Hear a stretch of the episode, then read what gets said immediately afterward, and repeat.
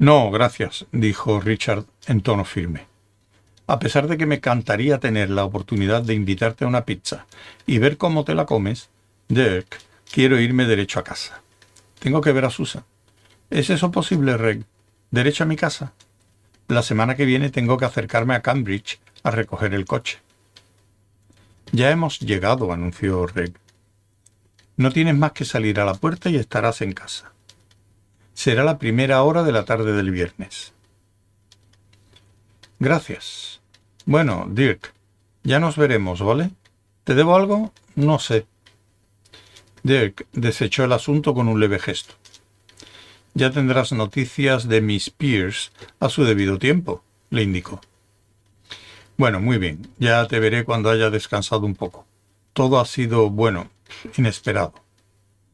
Se dirigió a la puerta y la abrió. Luego se volvió como si acabara de ocurrírsele algo. Reg ¿Podríamos desviarnos un poco? Creo que sería una buena iniciativa si invitara a cenar a Susan esta noche.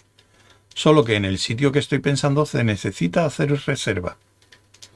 ¿Podrías conseguirme tres semanas? Nada más fácil. Ya sabes dónde está el teléfono. Richard se precipitó a escaleras arriba, entró en la habitación de Reg y telefoneó a L'Esprit d'Escalier. El maître dijo que se sentía honrado y encantado de tomar nota de su reserva y que esperaba verle dentro de tres semanas. Richard bajó las escaleras maravillado, meneando la cabeza. Necesito un fin de semana de realidad palpable, dijo. ¿Qué era eso que ha salido por la puerta? Eso era tu sofá, que lo van a entregar a domicilio. El mozo de cuerda preguntó si nos importaba que abriera la puerta para dar la vuelta al mueble, y le dijimos que estaríamos encantados de que lo hiciese. Solo unos minutos después, Richard estaba subiendo las escaleras de la casa de Susan. Al llegar a la puerta le agradó, como siempre, oír los tonos graves del violonchelo. Entró sin hacer ruido y al llegar a la sala de música se quedó paralizado de asombro. La melodía que tocaba Susan la había oído antes. Unas armonías que se aceleraban, que se hacían más lentas, que empezaban a girar con mayor dificultad. Tenía una expresión de tanta perplejidad que Susan dejó de tocar nada más verle. ¿Qué te pasa? preguntó alarmada. ¿De dónde has sacado esa música? murmuró Richard. Pues de la tienda de música, contestó ella encogiéndose de hombros. No quería ser sarcástica, simplemente no entendía la pregunta. ¿Qué es? Es de una cantata que voy a tocar dentro de un par de semanas, contestó ella. Bach, número 6. ¿Quién la compuso? Pues Bach, supongo, si se piensa un poco. ¿Quién? Fíjate en mis labios. Bach.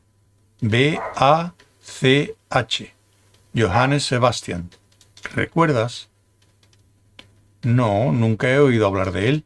¿Quién es? ¿Compuso algo más? Susan dejó el arco, colocó el violonchelo, se levantó y se acercó a él. ¿Estás bien? le preguntó. Pues es difícil saberlo. ¿Qué es?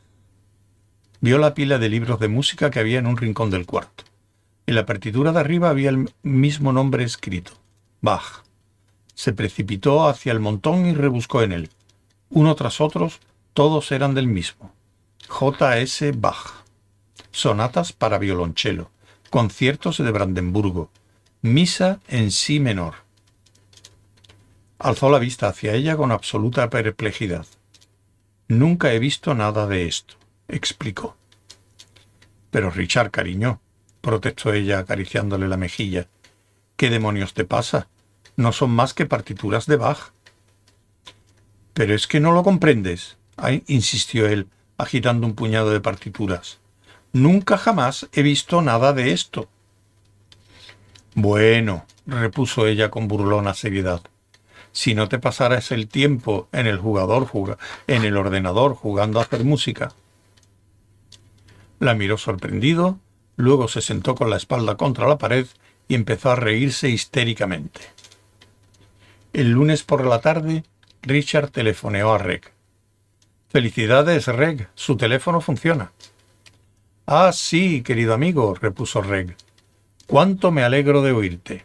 Sí, hace poco vino un joven muy mañoso y me lo arregló. No creo que vuelva a estropearse. Son buenas noticias, ¿no le parece? Muy buenas. Entonces, ¿llegó usted sin novedad? Pues sí, gracias. Bueno, pasamos un rato divertido aquí arriba después de dejarte. ¿Te acuerdas del caballo? Pues volvió a presentarse con el dueño. Habían tenido un desgraciado encuentro con la policía y deseaban volver a su casa. Tanto mejor. Me pareció un tipo peligroso para dejarle suelto por ahí. Muy bien. ¿Y tú? ¿Qué tal estás? Reg, la música. Ah, sí, pensé que te gustaría.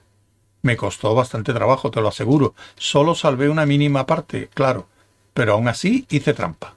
Era bastante más de lo que una sola persona podía hacer en la vida, pero supongo que nadie investigará seriamente esa cuestión. Reg, ¿podemos conseguir un poco más de esa música? Pues no, la nave se ha marchado y además podríamos viajar en el tiempo. No, ya te lo he dicho, han arreglado el teléfono de manera que ya no vuelva a estropearse. ¿Y qué? Que la máquina ya no funciona, se ha quemado. Está tan agotada como un dodo. Me temo que no hay nada que hacer. Pero quizás sea mejor así, ¿no le parece? El, el lunes, la señora Sosken llamó a la agencia de investigaciones holísticas de Dick Gently para quejarse de la factura. No entiendo a qué viene todo esto es completamente absurdo. ¿Qué significa? Mi querida señora Soskin, repuso Dirk, apenas puedo explicarle lo mucho que he esperado volver a hablar de este tema con usted. ¿Por dónde empezamos hoy? ¿Qué punto le gustaría discutir en concreto? Ninguno. Se lo agradezco mucho, Mr. Gently.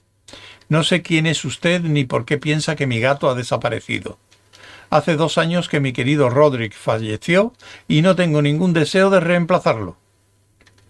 Ah, entonces, señora Soskane, lo que probablemente no entienda es que una consecuencia directa de mis esfuerzos, si pudiera explicarle la interrelación de todas... se interrumpió. Era inútil. Colgó despacio el teléfono. Miss Pierce, gritó. Por favor, Envíe una factura revisada a la señora Sosken. La nueva factura debe llevar la siguiente mención. Por salvar a la raza humana de su extinción, no se le cobran honorarios. Se puso el sombrero y dio por terminada la jornada. Continuará.